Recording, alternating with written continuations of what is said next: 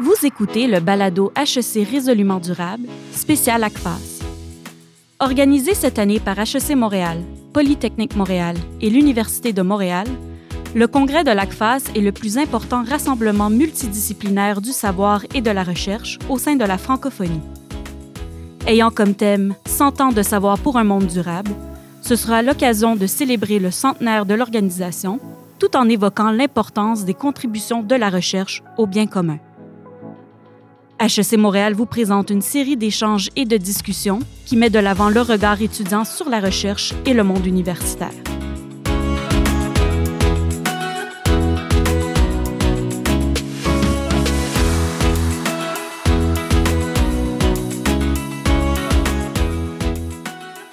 Bonjour à tous et à toutes, je suis Justine, étudiante en première année au baccalauréat en administration des affaires à HEC Montréal et euh, membre de l'escouade du développement durable.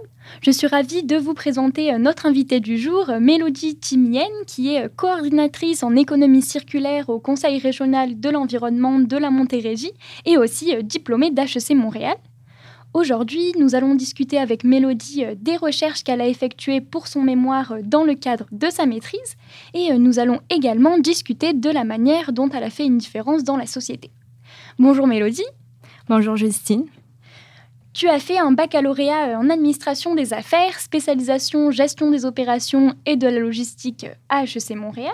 Tu as aussi été euh, présidente du groupe humanitaire, organisme à but non lucratif géré euh, par des étudiants au sein d'HEC Montréal, qui a pour mission euh, de faire le lien entre le développement durable et le monde des affaires.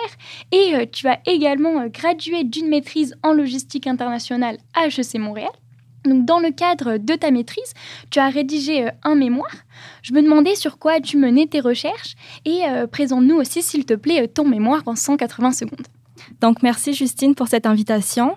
Euh, pour répondre à ta question sur euh, mon mémoire, j'ai écrit euh, donc un mémoire sur les facteurs de succès des synergies viables et pérennes dans l'industrie agroalimentaire québécoise.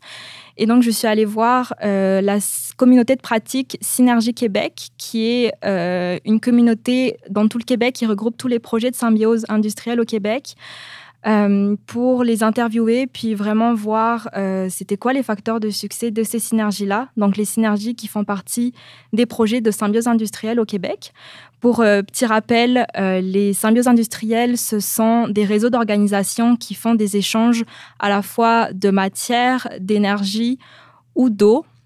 Et donc, c'est vraiment un réseau qui est sur le territoire, puis qui est proche physiquement. Donc, j'ai vraiment euh, comparé donc, les synergies de ces projets de symbiose aux synergies plus indépendantes, donc portées par des entreprises euh, de manière euh, vraiment toute seule. Donc, j'ai essayé de créer un cadre conceptuel pour voir les différents facteurs de succès qui soient à la fois à l'interne, donc à l'interne d'une entreprise, je veux dire, puis aussi les facteurs externes, donc tout ce qui est au niveau politique, économique, social, technologique, environnemental et légal, donc le PESTEL comme on le connaît. Puis à partir de là, donc le, le, cadre conceptuel servira pour plus tard aux entreprises pour voir vraiment quoi faire pour mettre en place des synergies. Merci Mélodie euh, pour cette belle présentation euh, de ton mémoire. J'aimerais maintenant savoir comment est-ce que tu as trouvé ton emploi après tes études? Donc, durant mon, mémoire, j'ai interviewé plusieurs animateurs de symbiose, dont l'animatrice en fait de Symbiose agroalimentaire Montérégie, qui est portée par le Conseil régional de l'environnement de la Montérégie. Étant donné que mon sujet était vraiment sur l'industrie agroalimentaire québécoise, c'était évident qu'il fallait que je parle à la seule, ben, la première symbiose industrielle au Québec qui est thématique sur l'agroalimentaire. Donc j'ai rencontré cette personne-là qui s'appelait Cathy Archambault.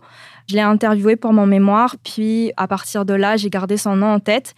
Et quand j'ai gradué, j'ai vu passer une offre d'emploi au même moment du Creux Montérégie pour euh, animer en fait euh, cette symbiose industrielle. J'ai postulé, puis les personnes se souvenaient de moi et m'ont passé en entrevue. De là, a découlé en fait euh, le poste. Je te remercie beaucoup, euh, Mélodie, pour cet éclaircissement. Et enfin, pour conclure notre échange, j'aimerais savoir comment est-ce que tu as utilisé le savoir et les habiletés développées pendant tes études pour euh, contribuer aux grands débats et défis de la société. Donc c'est vraiment une bonne question, euh, Justine. Par rapport euh, donc au, débat et défis de société, c'est sûr que l'économie circulaire c'est de plus en plus en vogue dans euh, la société. On en parle de plus en plus. Donc au Creux Montérégie, on a développé une feuille de route régionale pour l'économie circulaire. Donc c'est un projet qu'on porte au Creux Montérégie depuis fin 2021. Et on est officiellement prêt à le sortir et à dévoiler la feuille de route en mai 2023, donc dans un mois, pour essayer de, de donner un plan d'action en fait à l'échelle de la Montérégie, que ce soit au niveau des citoyens, municipalités, les MRC, les entreprises, les OBNL, toute la société en fait au niveau de la Montérégie à avoir des pratiques d'affaires plus éco-responsables puis plus circulaires. Et puis au-delà du projet de feuille de route, euh, encore une fois au niveau des symbioses industrielles au Québec, donc c'est aussi un défi de société en fait d'avoir des pratiques d'affaires plus circulaires. Puis les symbioses industrielles sont là pour y répondre, accompagner les entreprises à euh, faire la transition vers euh, plus de circularité. Donc mon mémoire m'a vraiment aidé à comprendre la réalité des entreprises et aussi des animateurs de symbiose pour euh, pouvoir faire plus de synergie et aussi les, les difficultés que chacun rencontre pour approcher les entreprises et les convaincre de faire la transition vers plus de circularité. Donc ça, c'est vraiment pour la partie de ma mémoire. Puis après, au niveau aussi de mon baccalauréat, puis de ma maîtrise, j'ai vraiment aussi eu une vie assez active au niveau de l'implication étudiante. Puis donc, euh, à la fois au niveau du groupe humanitaire, puis aussi de la ECS HEC Montréal, j'ai pu développer donc des capacités de gestion de projet, euh, puis de gestionnaire aussi. C'est vraiment ça qu'on apprend au HEC. Et donc, ça va vraiment m'aider, euh, puis ça m'aide actuellement aussi à faire face aux défis de la société. Donc je profite aussi euh, de ton intervention sur euh, l'économie circulaire pour te demander si tu as des conseils à donner à notre communauté étudiante sur le sujet. Je pense que ce serait vraiment important de développer de plus en plus la recherche sur le sujet. Euh, quand j'ai commencé à faire ma revue de littérature, j'arrivais pas vraiment à trouver de documents ou de recherches sur l'économie circulaire et les symbioses au niveau donc, de gestion, au niveau relationnel. C'était vraiment des sujets un peu plus ingénierie. Donc, c'est vraiment un sujet qui est encore très peu développé dans la littérature. J'invite vraiment tous les étudiants à travailler là-dessus, à faire leur mémoire, euh, leur projet de recherche sur l'économie circulaire et en particulier sur les symbioses industrielles pour pouvoir développer le savoir universitaire sur ces sujets-là. Sinon, euh, j'invite aussi les étudiants à contacter les animateurs de symbiose. On est vraiment très ouvert, puis on est ravis de, parler d'économie circulaire et de synergie.